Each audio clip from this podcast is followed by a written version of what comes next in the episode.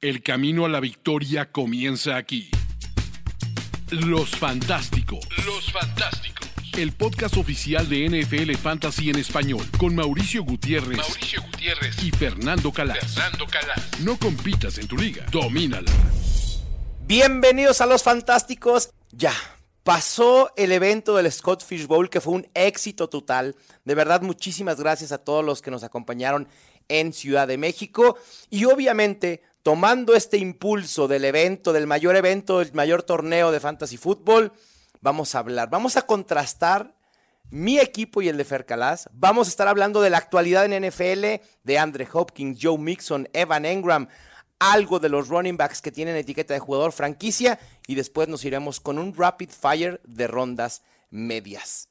Recuerden descargar la app ya en estos momentos si no lo han hecho. Si ya lo hicieron, empiecen a hacer mock draft empiecen a crear sus ligas, empiecen a mandar las invitaciones a sus amigos, a sus amigas, compañeros de trabajo, en redes sociales, por todos lados. Ya hay que estar preparados para iniciar la temporada fantasy. Fer Calas, ¿cómo estás? Yo estoy muy bien, yo estoy muy bien, deseando o sea, que, o sea, que hablemos de nuestros equipos. Yo estaba diciendo, porque yo, yo voy a decir una cosa de bastidores para la gente que nos está escuchando. Primero, yo creo que estaría bien call to action. ¿Tú qué crees? ¿Sabes? Recordar a la gente que ya puede hacer. Claro, claro. para aquellos que no regularmente no nos escuchan y por algo empiezan a escuchar a los fantásticos, sepan, sepan que ya pueden estar haciendo mock drafts y demás. Siempre vale la pena. Sí, que nos sigan en, las redes sociales, porque ahora ya empieza. Ahora, ahora no hay, no hay, no hay, estamos en un punto de que no hay regreso, amigos. Ya. estamos muy, muy, muy cerca de los training camps. Es hora de empezar a preparar vuestros equipos y no hay sitio mejor que la app de, NFL, ¿no? Así es. En español, en todo. Totalmente, totalmente, Fer. Y ya, ya tendremos también nosotros eh, eh, episodios de mock draft, ¿eh? Drafteando ahí en la app y a ver cómo, cómo construimos algunos de nuestros equipos. Pero Fer, vayamos al Scott Fish Bowl. Después de lo que yo hice en mi draft, en las primeras 10 rondas del draft el sábado aquí en Ciudad de México, yo bromeaba un poco con la gente porque me decían, oye, hiciste exactamente lo opuesto que Fernando Calas. Me dice, ¿se pusieron de acuerdo? Y yo, no, la realidad es que no nos pusimos de acuerdo absolutamente para nada, pero salieron dos equipos totalmente opuestos. Y entonces yo bromeaba, lo que pasa es que, miren, hablamos con Scott Fish y a pesar de que no se permiten los trades, Fer Calas me va a prestar wide receivers y yo le voy a prestar running backs. Obviamente no es cierto, pero bueno, e-, era parte de la broma. Ah, Fer, ¿cómo ves mi equipo? Bueno, primero hablamos un poco con la gente, o sea, son eh, recordando que son equipos de Superflex, o sea, sí. puedes alinear dos quarterbacks, no eres obligado, pero bueno, lo normal. Y Titan Premium también. Exactamente, hay cuatro flex, donde uno de ellos puedes tener un, quarterback, ¿no? Entonces, lo normal es que pongas ahí un quarterback porque siempre va a tener más eh, puntos que, que, otros que otras posiciones, ¿no? Claro. El Tyrant tiene, eh, suma el doble que, que, otras, que, que otras, otros receptores, ¿no? incluido running backs y wide receivers, porque running backs también trabajan como receptores en muchas facetas del juego, ¿no? Entonces, el Tyrant es super premium, es más, más que Tyrant Premium, es super premium. Y nosotros teníamos la misma elección, ¿no? Era la 12. Eh, bueno, yo empecé con cinco wide receivers. y después, como llegué a la sexta ronda sin quarterbacks y uh, sin ningún tipo de, de, en una liga donde el quarterback tiene un valor extremo porque son dos quarterbacks y se acaban, hay muy pocos quarterbacks, ¿no? Porque es solo un quarterback por equipo, ¿no? Entonces es, es, un poco lógico, ¿no? Eh, entonces a cuatro consecutivos, ¿no? Para poder wow. tener ahí una especie de streaming, porque una cosa que aprendí en los últimos años, eh, Mal, es que en Scott Fishball, si no tiene, si te, si te quedas sin quarterbacks, se acabó. Se acabó. No hay manera. Se acabó la liga, no hay cómo hacer nada, ¿sabes? Es una cosa tremenda. Porque, Fer, en waivers no vas a encontrar absolutamente nada. O sea, estamos hablando que en esta liga hasta la mitad de los suplentes de corebacks en los equipos de NFL son seleccionados, porque es un draft de 24 rondas, es muy, muy profundo. Y es una locura, o sea, en casos, por ejemplo, el año pasado hubo Taylor Heineke, ¿no? Que claro. Eh, entró incluso, fue, ayudó mucha gente a ganar muchas ligas el año pasado, incluso, incluso yo, una de mis ligas de high stakes, yo tenía a, Heineke como, como el quarterback, pero la cuestión es que todo el mundo va a querer ficharles, ¿no? Y entonces es una subasta, no sabes si vas a tener dinero o no, entonces tienes que tener, ¿sabes? Entonces yo, o sea, mi, mi estrategia al principio era hacer algo más o menos parecido con lo que hiciste tú, pero yo no esperaba que Justin Jefferson y Jamar Chase iban a caer ¿no? en la 12. Lo mismo, siguiente, Stephon Diggs en la 3, después Gareth Wilson, Chris Olave. O sea, yo tengo cinco, de, ya hemos hablado de, nuestro top 12 de wide receivers. Claro. Entonces era demasiado, era demasiado complicado. la ventaja que tienes tú, Fer, en este caso, es que puedes colocar a estos cinco wide receivers en tu alineación titular, porque tienes tres puestos para wide receiver y dos flex donde puedes colocar a estos cinco receptores. Así que creo que es una buena estrategia. Y yo hice todo lo contrario. a mí, mi, draft, te, te, platico mi primera ronda rápidamente, fue Travis Kelce, después se fue Mahomes, Jalen Hurts, Joe Burrow, Josh Allen, Lamar Jackson, Justin Fields, Justin Jefferson el 108 Justin Herbert 109 y después se fueron Christian McCaffrey y Austin Eckler. Y eso me puso en un predicamento porque tenía que tomar la decisión entre Mark Andrews y Jamar Chase. O incluso Villan Robinson también por ahí pudo, pudo haber estado eh, considerado. Pero justo lo que dices, el Super Premium, creo que empezar con Mark Andrews y un coreback todavía top 8 con el upside que hemos hablado aquí de Trevor Lawrence, me parece que es una buena manera de poder competir contra el equipo que tiene a Travis Kelsey o contra el equipo que tiene a un coreback elite. Entonces, eso fue lo que decidí, ese fue mi comienzo y después yo, al contrario de lo que tú hiciste, me aboracé por running backs, porque el valor creí que estaba ahí. Me llevé a Tony Pollard, después me fui a buscar a Brice Hall, haciendo exactamente lo contrario que dijimos en el episodio pasado de no buscar jugadores que venían de lesión pero la tentación de, tener a Brice Hall planeando que pueda estar al 100% en la semana 4 o 5 fue demasiada y creo que el upside de top 12 ahí está, ser difícil. Después agarré a Aaron Jones y después, no sé si tú estás de acuerdo en esto, en el 6-12 creo que fue donde cometí mi primer error, por así decirlo, que fue en tomar a Cam Akers. Creo que en vez de Cam Akers, debía haber tomado un wide receiver como un Drake London, un Chris Godwin, un DeAndre Hopkins, quien fuera que me pudiera ayudar, porque en estos momentos mi situación de wide receivers, Fer, es... No tengo ni palabras para describirlo. Mike Evans y Michael Thomas son mis dos wide receivers titulares en estos momentos. Tengo ya dos tight ends, o sea, no tengo tercer wide receiver, pero ya tengo un doble tight end porque también no pude no pude resistir a la tentación de tener el stack Trevor Lawrence, Evan Engram, porque en la ronda 7, cuando eran los Alvin Camara, Isaiah Pacheco, eh, Chris Godwin, Tyler Lockett, creí que había más valor en el tight end en Evan Engram, porque creo que después justo de Evan Engram, el, el bajón en la proyección de puntos fantasy, tanto de toda la temporada como por juego, era drástica respecto de los demás tight ends, y entonces quise generar esta sensación de que la gente se iba a quedar sin tight y, medio lo conseguí porque vino una seguilla de tight después. Pero bueno, creo que lo de Cam Akers fue lo único que me, que me arrepiento en estos momentos.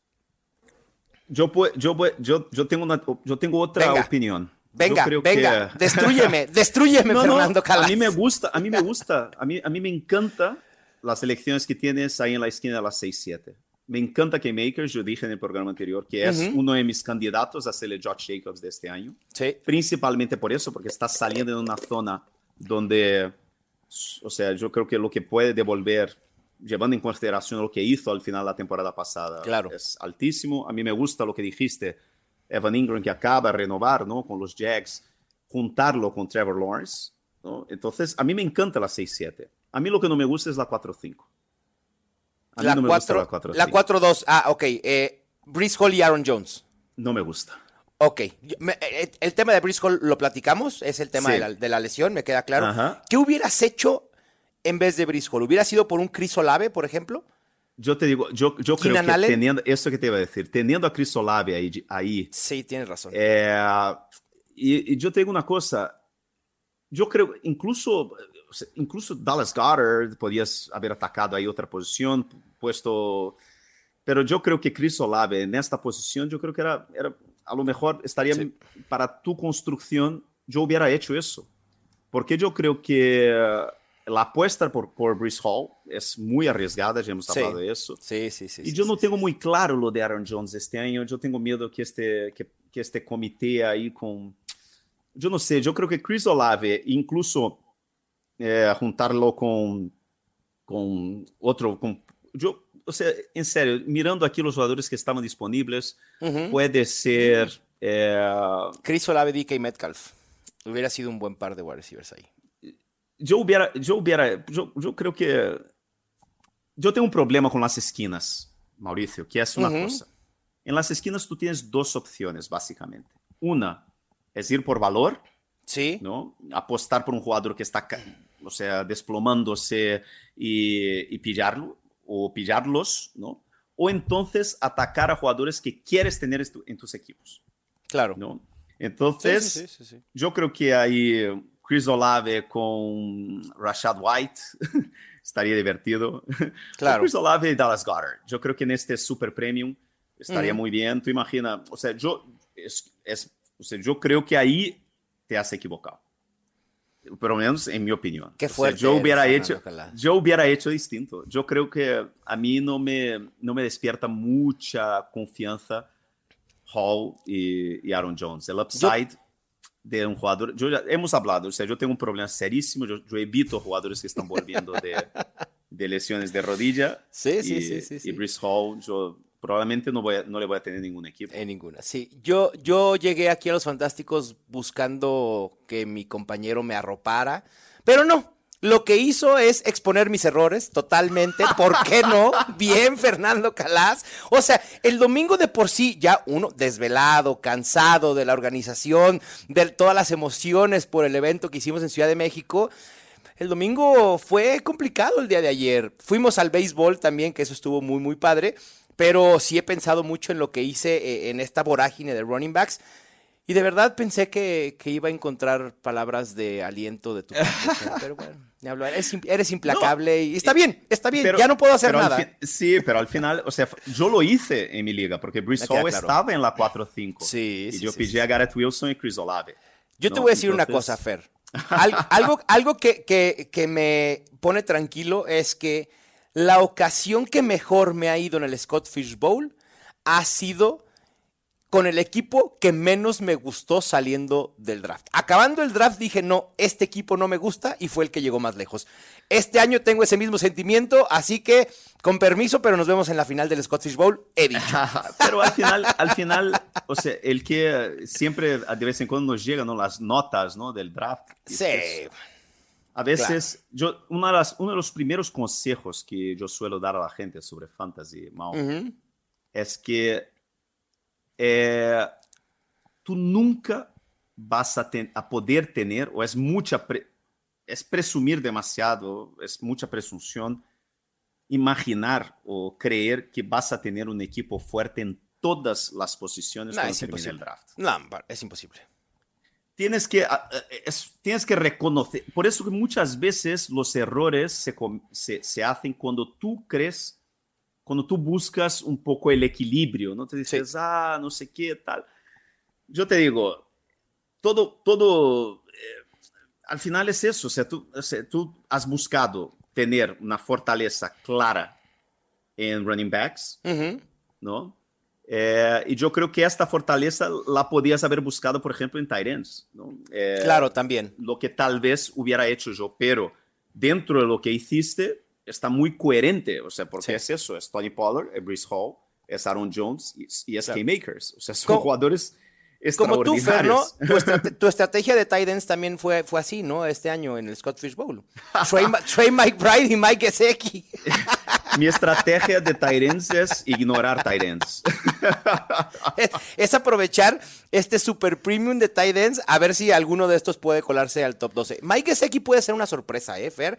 Creo sí. que fue mal utilizado en la ofensiva de los Dolphins y hay muchos reportes, sobre todo ahora con lo de DeAndre Hopkins, que ya estaremos tocando el tema un poco más adelante. Creo que Mike Gesicki puede tener cierta relevancia en sets de dos tight ends de los Patriots, que es algo que, que han querido utilizar desde hace mucho tiempo. Pero bueno, vamos a ver. Y tus sí, running backs, Fer, Samach Pero al final es Rashad eso. Penny. Es, o sea, yo creo que lo que yo intenté hacer uh -huh. fue ser un poco coherente con la estrategia que yo empecé, ¿no? Uh -huh. Y eso es una cosa que yo siempre digo a la gente cuando eh, el mayor equívoco, cuando la gente eh, intenta hacer zero running back, es abandonar la estrategia demasiado temprano. Ya, claro. ¿Sabes? Porque sí, sí, sí, es muy incómodo. O sea, yo llegué a la décima ronda de este draft sin ningún running back. Claro, sí, no, por supuesto. Es eso, o sea, es que, y, y al final es eso, pero yo pillé a cuatro quarterbacks, quizás podía haber pillado solo a tres, pero bueno. E, En este formato, como tú lo dijiste, más vale tener quarterbacks de sobra a no tener. Sí, eh, yo, yo no sé.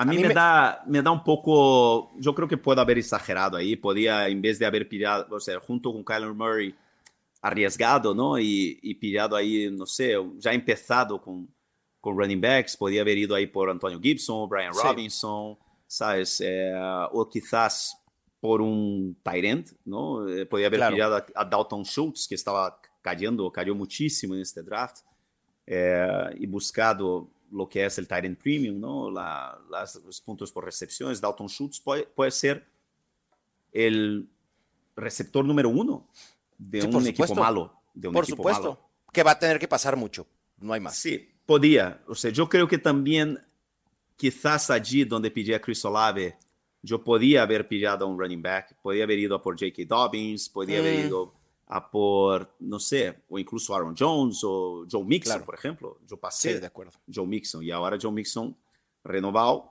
¿sabes? O sea, sí. Es que es, son, pero al final es eso, es un poco apostar por, es una, es una, yo hice ahí un zero running back. Claro, zero running back, zero tight end. Y zero todo. bueno, los corebacks no, los corebacks creo que sí los solventaste. Justo hablando de corebacks, Fer, ya para cerrar este tema del Scott Fish Bowl, qué diferente se comportaron los drafteadores eh, con los corebacks en nuestros drafts porque tú tomas a Bryce Young en la ronda 7 como el coreback 24, yo logré tomar en la ronda 9 a Jordan Love como el coreback 21 y después en la ronda 10 logré tomar a CJ Stroud como el coreback 25. Entonces esto nos dice que en tu draft la gente en estas rondas eh, de 5 a 9 probablemente fueron mucho más fuertes por los corebacks eh, teniendo su segundo coreback o tratando de asegurar a su segundo coreback o incluso un tercero mucho antes de lo que lo hicieron nosotros acá en el Salón Tenampa. Esa es una de las cosas cuando tú pillas a dos, eh, dos jugadores de la misma posición en la esquina. Sí. Muchas veces lo que haces es provocar una carrera uh -huh. por esta posición. De acuerdo. Isso passou quando eu, ou seja, quando eu pedi a. Eu primeiro foi Matthew Stafford, Bryce Young na 6-7 e em lá 8-9 Desmond Reader e Kyler Murray. ¿No? Y ahí después, el problema no fue eso, el problema fue anteriormente. O sea, fue que los quarterbacks salieron, Jordan Love salió a la mitad de quinta en wow. liga, Jared Goff uh, en la cuarta, Aaron, Aaron Rodgers también al principio de la cuarta, Anthony Richardson en la cuarta.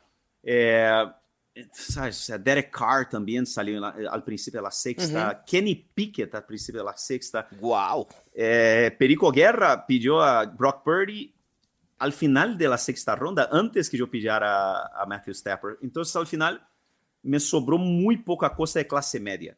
El problema claro. es que cuando yo pedí a Desmond Reader, siete de las, de las 12 elecciones siguientes fueron quarterbacks. Claro, y eso lo pasó lo mismo, lo mismo quando eu pedi a mis primeiros tight quando eu fui a por, a por McBride e Gesicki na 14 e 15 ¡Pum! e depois 8 tight wow. seguidos em las, en las siguientes 12 eleições. Pum, pum, pum, pum, pum. Então, essa hora eu dije, mira, você não tem sentido ir a por. Eh, yo pensaba en la 16, 17, a lo mejor pillar a otros Tyrants, pero bueno, eh, yo ahora estoy yendo. O sea, mis running backs ahora mismo son los clásicos running backs de zero wide receiver. Sí, no de, de zero wide De zero receiver, de running zero back. running back. Por ¿Sabes qué es? supuesto. Samaje Pirine, Rashad Penny, Elijah Mitchell, Tevon Shane, eh, Jerome Ford y Chuba Hubbard. Es, es zero running back.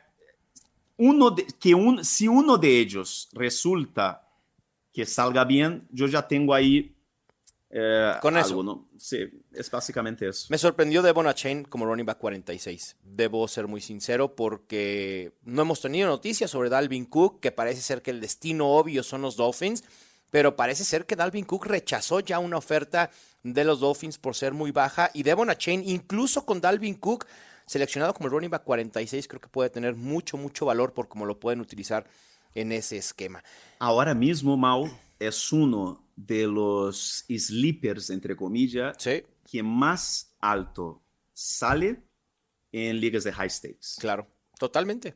Es, es te, te digo, eh, yo creo que él, yo creo que a Chain ahora mismo es el sleeper favorito de, las, de, los, de los super jugadores de high stakes. Sí, estoy de acuerdo. Entonces es, es algo que, bueno, a ver qué tal. Y no hay muchas noticias, la verdad. O sea, la noticia que, que, que ha salido esta semana, vamos a hablar pronto de, de Josh Jacobs, pero es de que eh, Dalvin Cook estaría buscando casa en, en Las Vegas, ¿no? ¡Oh! Ante, ante un, un posible holdout de, de Josh Jacobs. Yo, hablando de los holdouts, si quieres, Fer, ha- hagamos este, este cambio ya de, de Scott Fishbowl, hablar de las noticias de, de Andre Hopkins, Mixo, Engram, eh, eh, Pollard y Jacobs, ¿no? Hablando de los running backs en específico, teniendo el antecedente de lo que sucedió con Le'Veon Bell, ¿tú crees de verdad que un agente de NFL le recomiende a un running back hacer un holdout? ¿Te parece, ¿Te parece que todavía es una medida que un running back puede tomar para tener cierta ventaja de negociación frente al equipo? Yo lo veo demasiado arriesgado, sobre todo tomando en cuenta cómo se ha comportado la posición en los últimos años. Tenemos a Ezekiel Elliott sin equipo, tenemos a Leonard Fournette que no ha sido contratado por nadie, Karim Hunt, el propio Dalvin Cook. ¿Por qué Josh Jacobs o Saquon Barkley o Tony Pollard, que no han firmado su etiqueta de jugador franquicia y que parece ser que ninguno llegará a un acuerdo a largo plazo antes de la fecha límite? ¿Por qué habrían de hacer un holdout? Me parece que no es lo, lo inteligente por hacer de parte de un running back en estos momentos. Sabes que es un problema, Mau. Mi experiencia eh, como periodista cubriendo de fútbol y, bueno, muchos deportes desde hace casi 20 años. Muchas veces el, el agente o el representante del atleta eh, o sea, le recomienda lo que dices tú. O sea, le recomienda que no... que Lo va- sensato. lo sensato. Sí, sí, sí. Pero, o sea, al final la decisión es del, del, del atleta. De acuerdo. Y, eh, y yo te digo, yo sé de muchísimos casos, muchísimos casos donde sea, los agentes están desesperados, no saben qué hacer para intentar poner en razón Ya.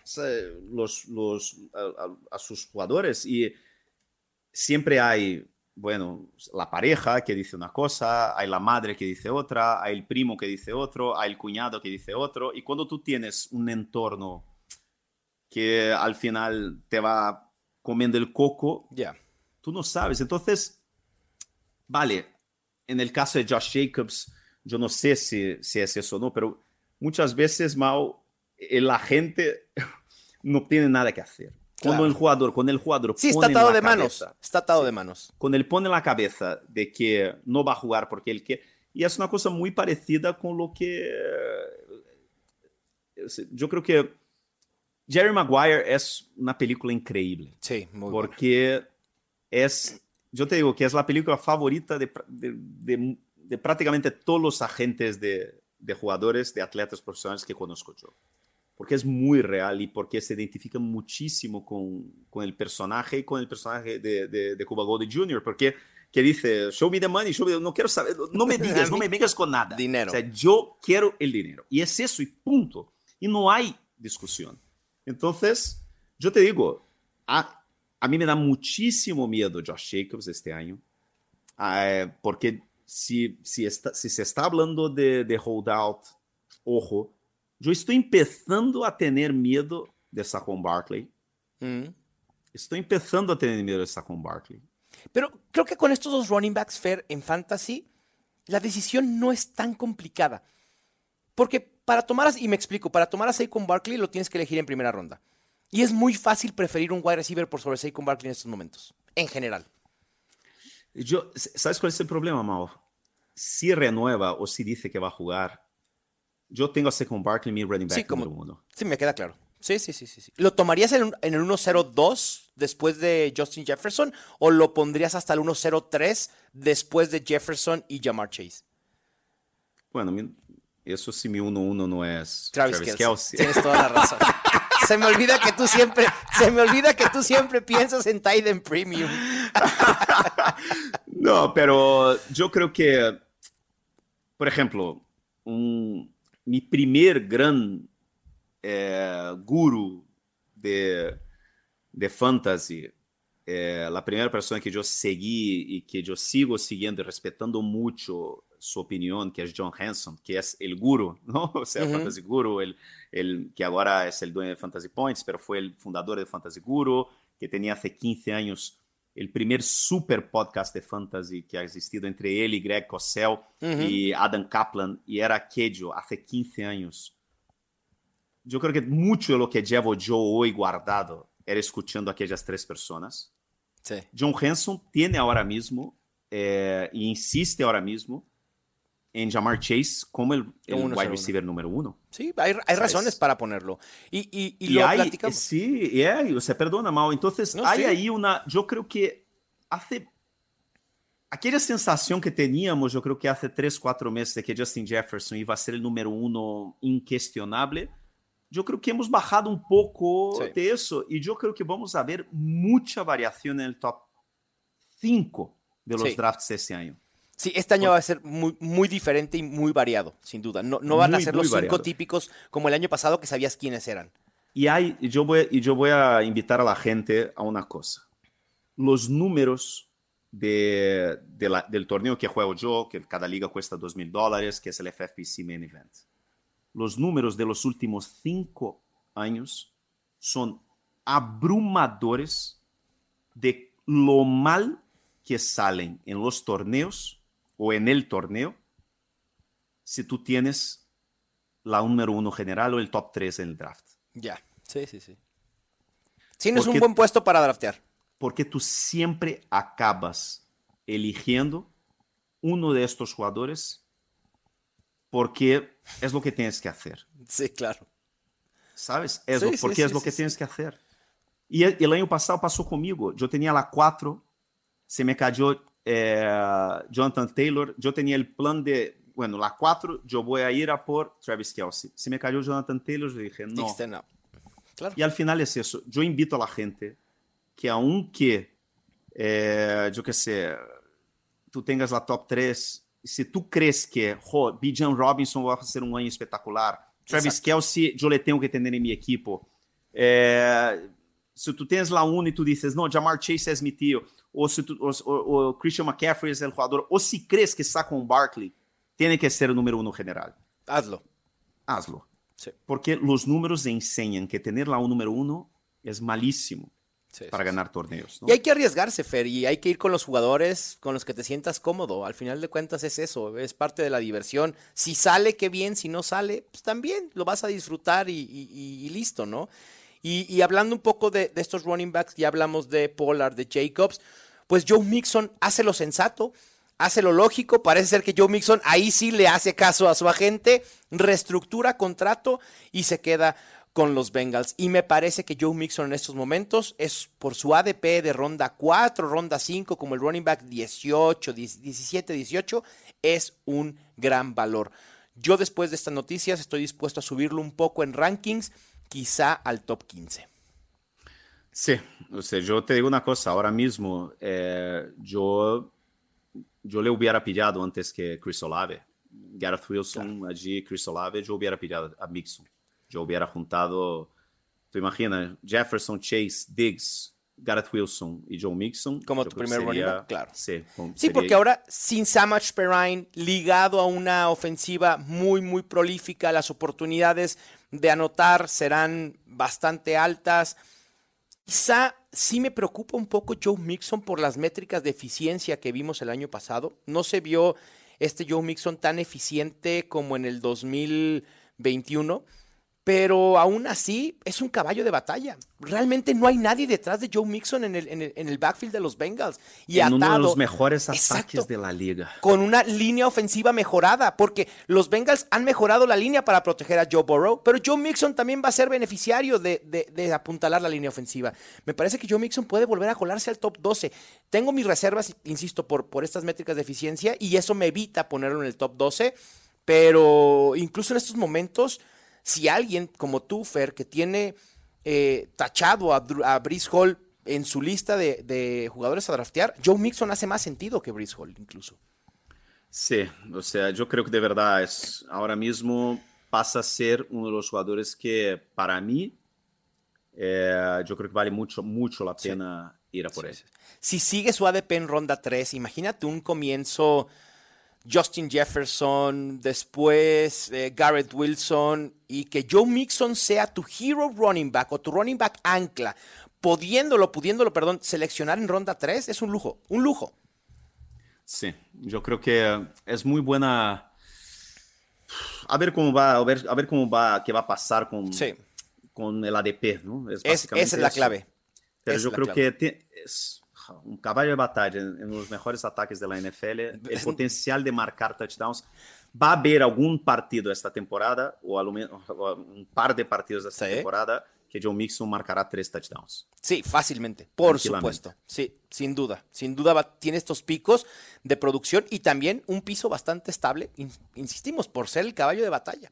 Y Fer, Hablando ahora de, de tight end, Evan Engram evita eh, jugar con la etiqueta de jugador franquicia y llega a un acuerdo a largo plazo con los Jaguars en un acuerdo bastante, bastante oneroso, lo que dice lo que importa Evan Engram para esta ofensiva de los Jaguars, una pieza fundamental de una ofensiva que hemos insistido, luce para dar un brinco importante en la NFL, comandados por Trevor Lawrence, Calvin Ridley, eh, Christian Kirk, Cy Jones, Travis Etienne y Evan Engram. Creo que Evan Engram, creo que no teníamos mucho, mucha preocupación con Evan Engram porque sabíamos que incluso con la etiqueta de jugador franquicia pudiera haber jugado. Eh, y creo que se solidifica como un tight end top 8, ¿no? Uf, top 8. Sí, pero mi problema con Evan Ingram es que donde sale Evan Ingram ahora mismo sí. es, es una posición donde me gustan mucho los running backs que están ahí. Claro. Sí, la tentación de ir por ese running back ahí, claro, es, es importante.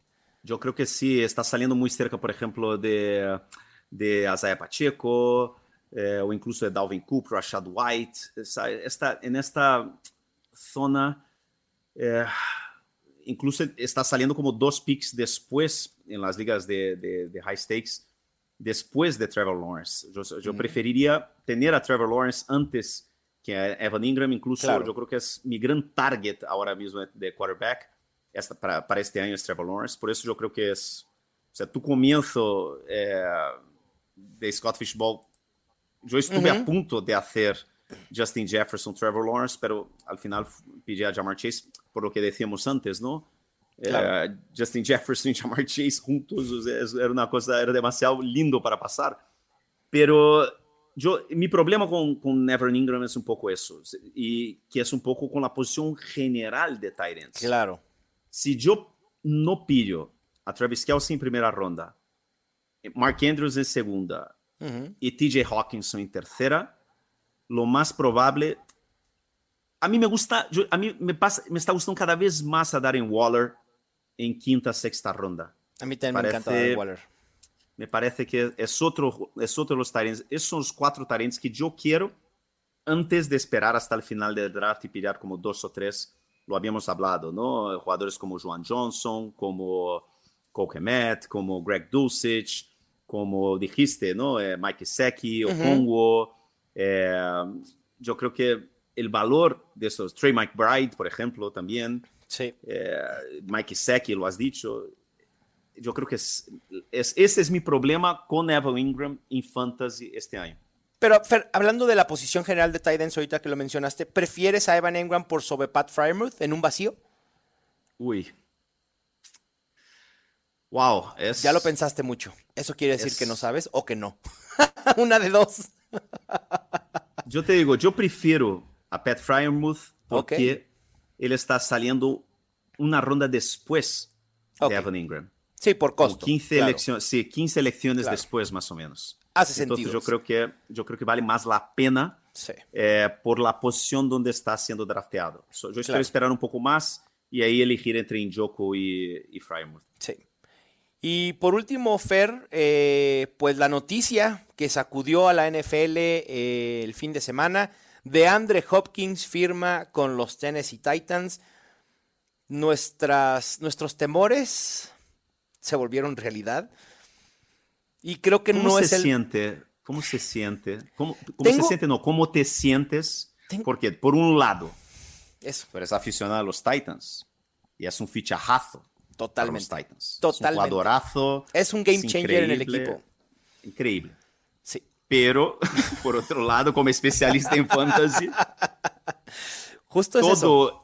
Sí, todo el volumen que estaban esperando para el Congo y para Traylon Burks Sí. se queda ahí bastante capado, ¿no? Sí, totalmente. Y ese es el sentimiento encontrado que tengo en estos momentos. Estoy muy contento porque los Titans seleccionan, o sea, tienen a DeAndre Hopkins, que muchos han, han- em, he visto que muchos dicen, ah, me da este sentimiento de Julio Jones.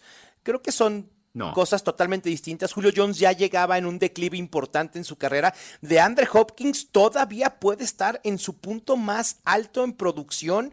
Y, y el año pasado, las métricas que tuvo DeAndre Hopkins cuando estuvo en el terreno de juego, teniendo en cuenta quién era su coreback, fueron impresionantes. Fueron todavía élite, top 10, en algunas top 12. Y creo que puede aportar mucho. A los Titans le viene muy bien en general la adición de DeAndre Hopkins. La ayuda en la posición de wide receiver era obvia porque detrás de Traylon Burks no había absolutamente nada. Pero como dices, le afecta a Traylon Burks, le afecta a Chigose Mokongwo. Quizá la ofensiva general, hablando para fantasy en términos de fantasy, puede ser más eficiente con DeAndre Hopkins, Fer. Pero una ofensiva que de por sí no pasa mucho, le agregas a alguien élite como DeAndre Hopkins, ¿cuánto volumen y cuánta producción puede haber ahora para Traylon Burks? ¿Y cuánta producción y volumen puede haber para Chikose Mokongwo? Creo que hablando del tight end, quiero que me ayudes. Yo sé que no haces rankings, Fer, pero quiero que me ayudes a rankear a Chigose Mokongwo. En estos momentos lo tengo como mi, como mi, mi tight end 12, pero debajo de él tengo a Tyler Higby, a Greg Dulcich y a Gerald Everett. ¿A dónde lo bajamos?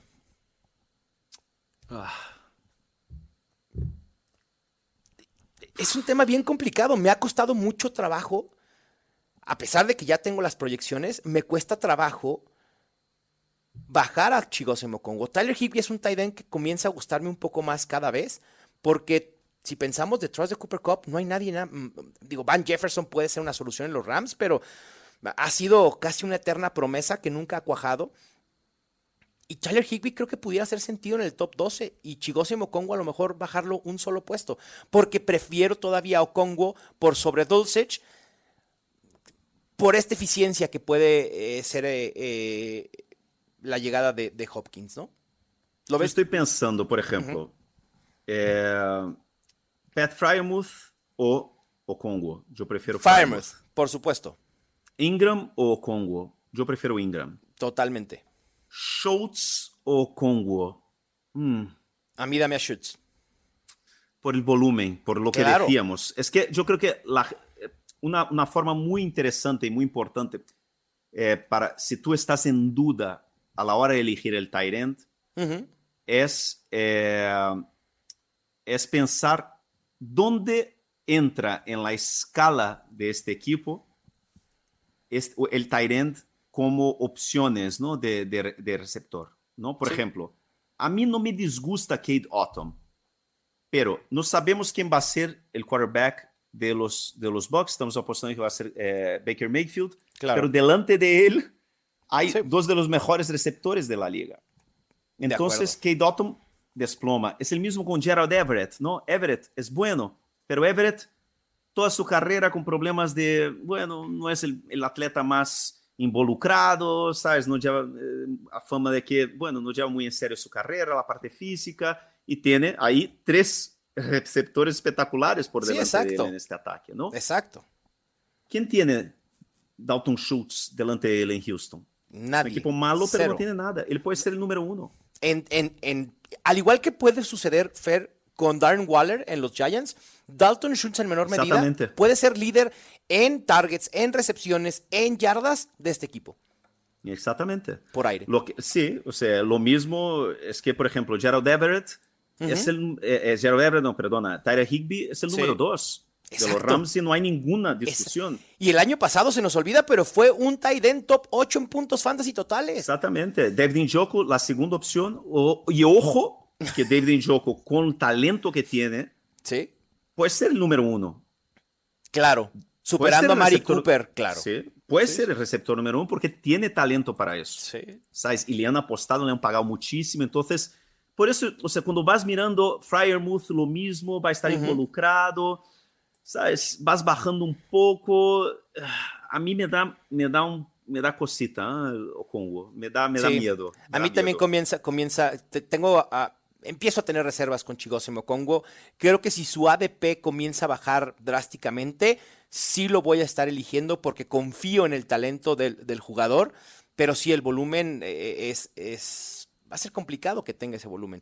Y hablando de los wide receivers, Fer, perdón, ¿querías agregar algo de, de Okongo? Sí, yo decía, yo prefiero esperar hasta el final del draft y pillar a dos o tres del Sí. grupo que habíamos hablado antes. Ujú. Juan Johnson, Mike Gesicki, quizás el propio Otton o Hayden Hurst en Sí. Carolina. Hayden Hurst puede ser el, el receptor número uno en Carolina, Sí. ¿sabes? De acuerdo. O sea, es que es eh, un poco eso, o sea, yo lo que, es lo que yo prefiero.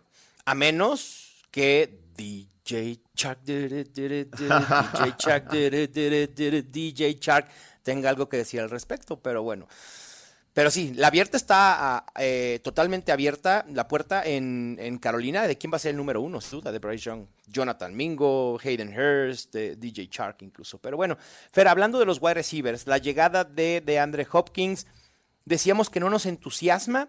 eh, pero sigue siendo una opción muy, muy sólida como un wide receiver 2 medio. ¿A quién prefieres en estos momentos? ¿De Andre Hopkins o alguien de Calvin Ridley, Jerry Judy, Tyler Lockett, DJ Moore, Drake London? ¿O de Andre Hopkins está por arriba de estos? Sin duda.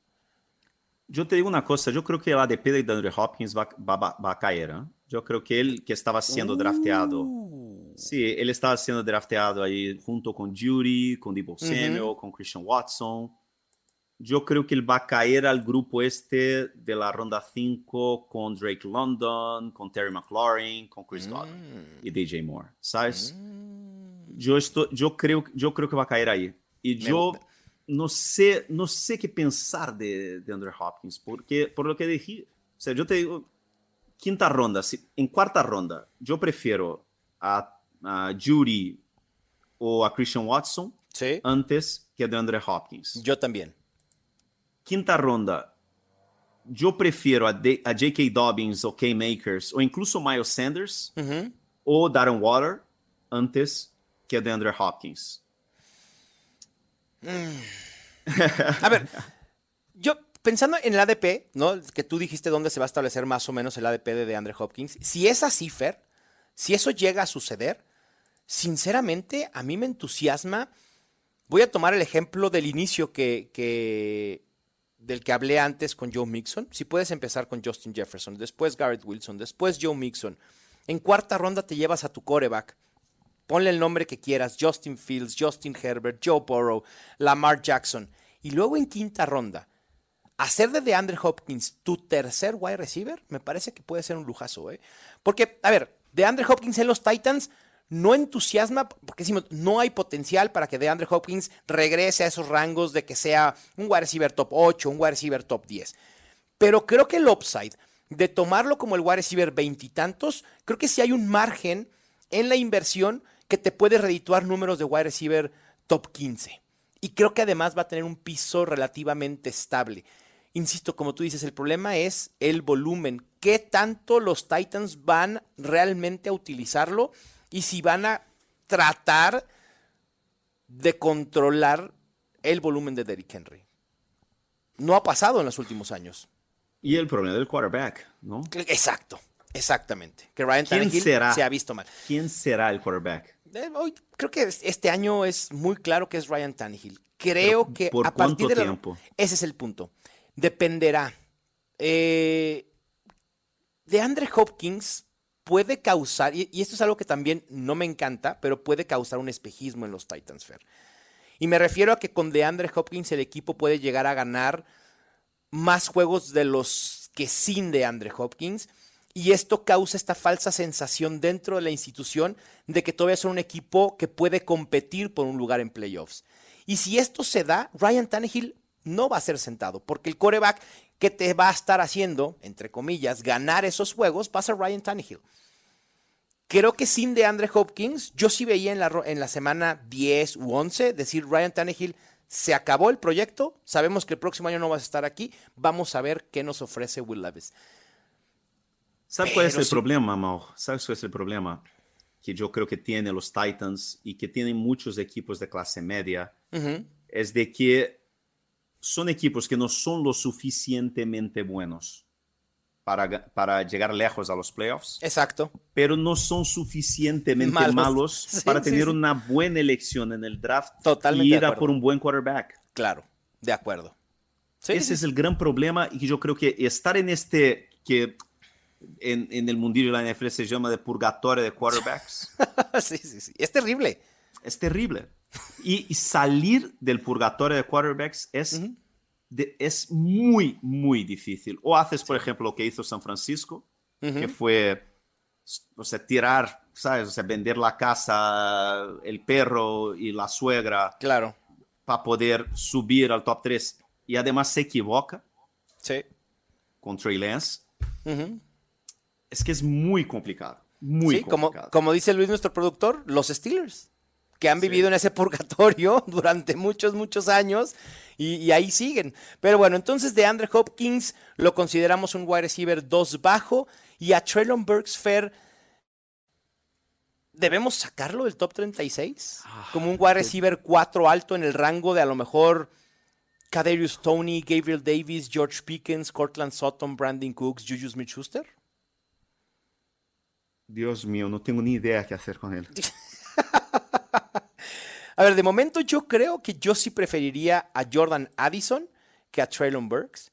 Preferiría a Kadarius Tony por sobre Traylon Burks simplemente con esta esperanza de que pueda convertirse en el receptor número uno con cierto, eh, con cierto margen por sobre cualquier otro wide receiver en los Chiefs. Pero sigo prefiriendo a Traylon Burks por sobre Jackson Smith Jigba. Y a lo mejor estoy mal, pero prefiero perseguir la segunda opción de un equipo que se volvió muy eficiente a alguien que puede ser la tercera o cuarta opción de una ofensiva prolífica. Entonces creo que ahí está el punto en el que voy a colocar a Traylon Burks en mis rankings, pero obviamente sí, la expectativa cambia totalmente con la llegada de, de, Andre Hopkins. Ya no veo ese upside de, de poder colarse al top 24. Sí, es que a mí me no sé, no sé, tengo que pensar bien, porque es una situación difícil, ¿no? De... Sí, sí, sí. Que yo te voy a decir una cosa, Fer, ahorita pensando en los Titans, en qué haría yo si fuera el gerente general de los Titans, yo ahorita mismo hablaría a Filadelfia para ver si quieren a DeAndre Hopkins y a Traylon Burks y a ver si nos regresan a AJ Brown por alguna razón.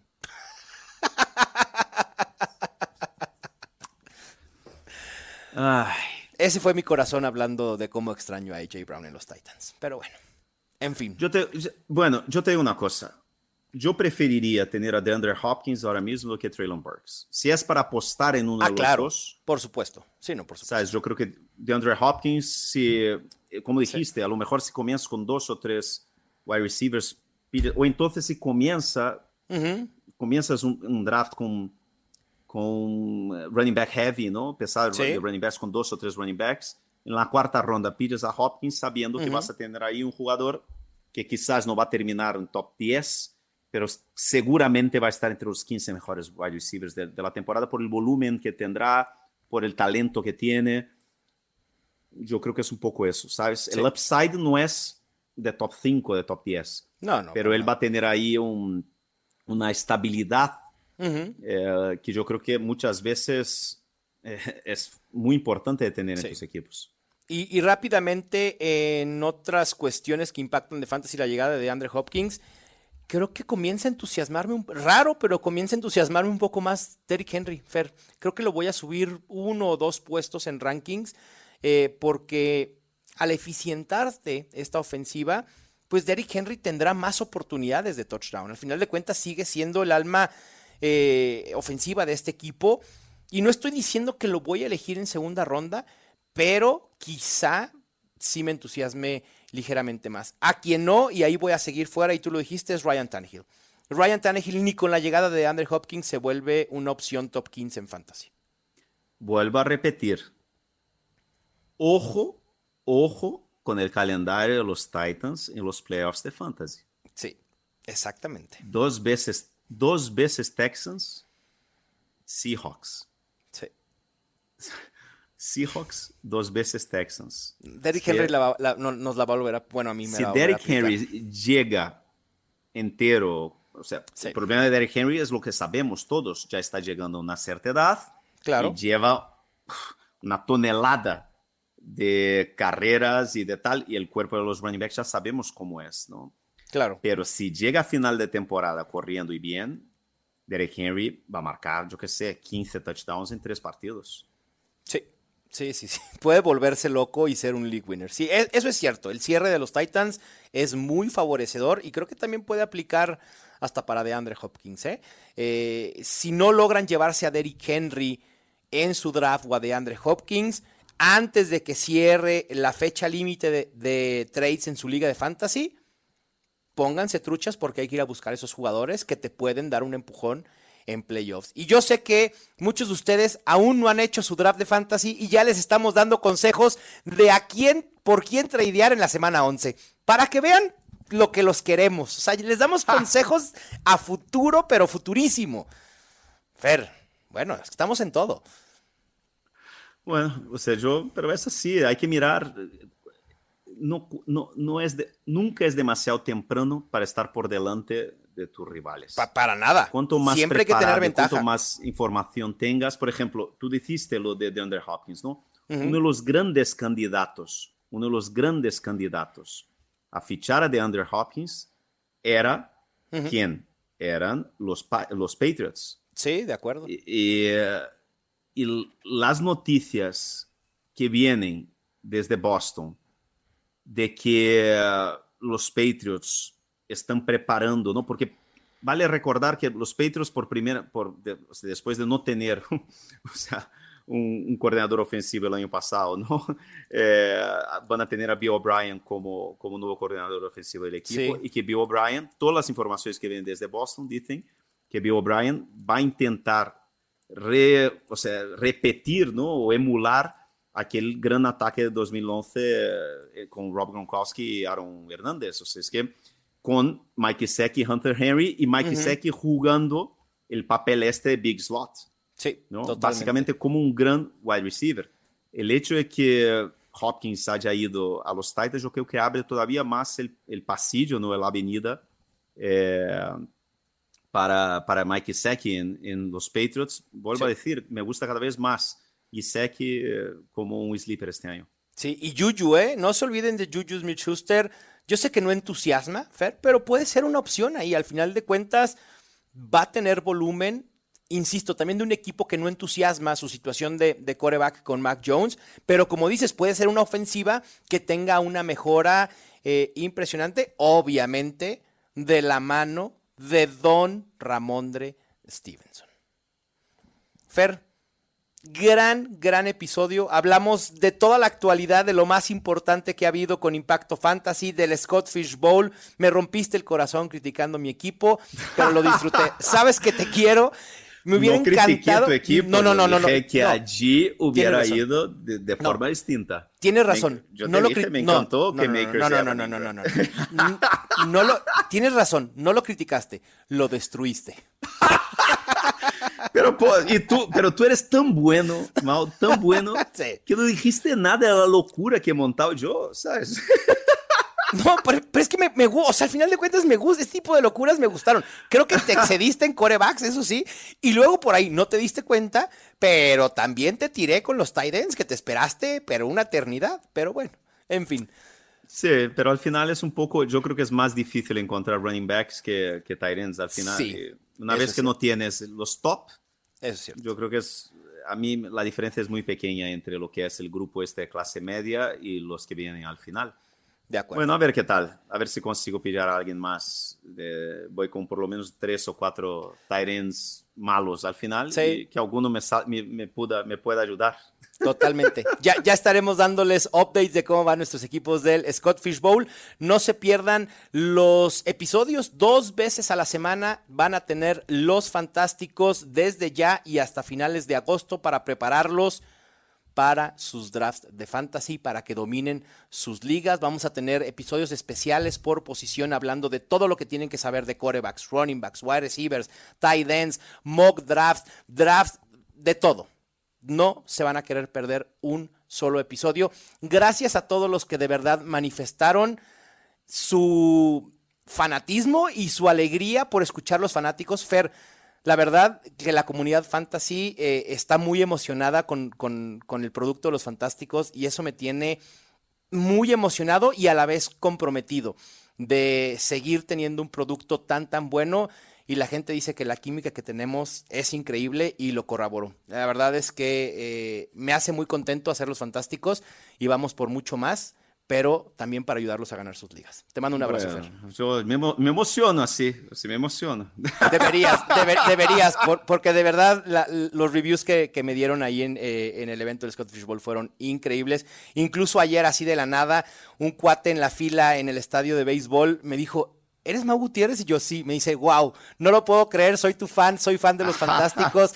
Lo que hace Fer y tú es increíble y bueno, la verdad es que se agradece todas Qué esas bueno, muestras tío, de cariño. Y aquí estamos justo por ustedes y para ustedes. Así que muchísimas gracias. Nos eh, escuchamos en el próximo Los Fantásticos. Y pues nada, esto fue el podcast oficial de NFL Fantasy en español. Ya tienes todo lo que necesitas para dominar tu liga. Los Fantásticos. Los Fantásticos. El podcast oficial de NFL Fantasy en español. Con Mauricio Gutiérrez y Fernando Calas. Productores ejecutivos. Luis Obregón y Gerardo Chapa. Producción y voz en off. Antonio Semper. Una producción de primero y diez para NFL.